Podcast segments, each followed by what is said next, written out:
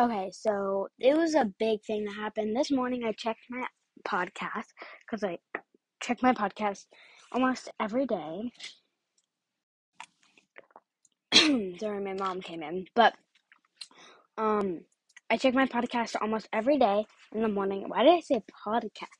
Whatever. But um, apparently the comments were off for a while, and they, they were. Sorry, I just choked on water. I ch- so I checked my comments and they were off. Now I just looked back and they're back on for me.